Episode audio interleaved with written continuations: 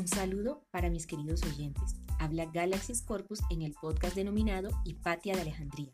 En el capítulo de hoy hablaremos sobre un tema profundamente controversial. En la primera sección comentaremos su definición, elementos y variables que lo rodean. Quédense para conocer más acerca de nuestro podcast de hoy.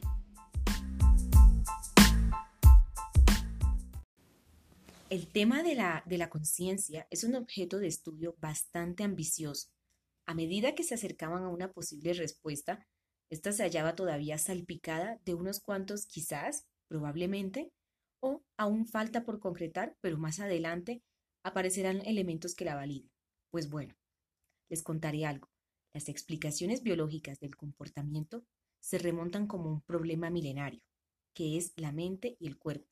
La pregunta que se planteó, escrita en roca diría yo, es ¿Cuál es la relación entre la mente y el cerebro? ¿Cómo se conecta lo tangible con lo intangible? Y bueno, eso intangible, ¿de qué está compuesto?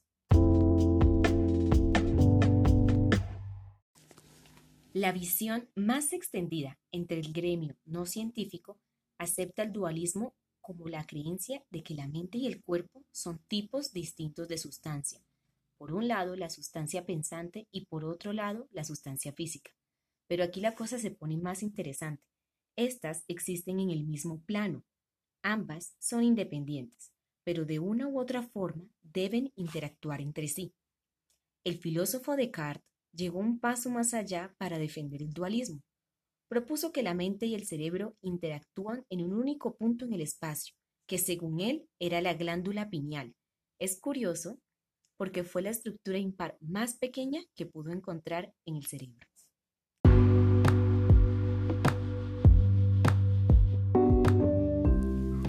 La propuesta de Descartes no pasó desapercibida en la historia. Los fisiologistas buscaron en su teoría la forma de corroborarlo, mientras que por otra parte abrió campo para estudiar la mente con mayor profundidad. Un enfoque psicoanalista nos dirá que no existe solo una psique, sino que se encuentra a su vez dividida entre el consciente y el inconsciente, la luz y la sombra. Es así como tenemos que la realidad en la cual es percibida por nuestros sentidos, estos reaccionan ante fenómenos visuales y sonoros, pero encontramos que se trasladan al reino del inconsciente, cuya naturaleza íntima no puede conocerse o al menos observarse a sí mismo.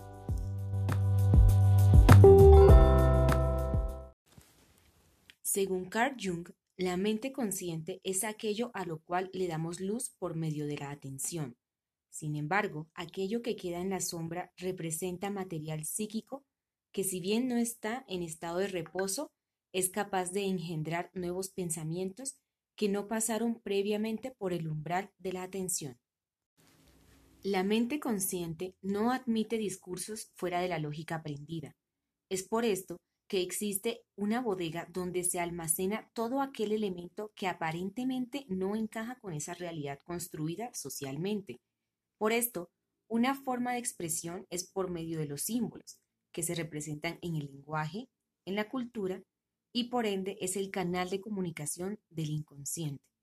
Por esto hay innumerables cosas más allá del alcance del entendimiento humano.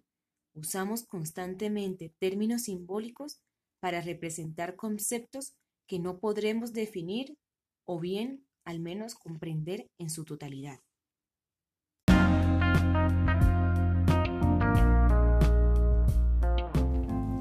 Pues bien, respondiendo entonces al planteamiento inicial, de las preguntas que nos formulamos inicialmente, podríamos decir que muchos autores consideran que el canal entre aquello tangible e intangible para el ser humano, entre ambas realidades, puede ser el lenguaje, específicamente los símbolos.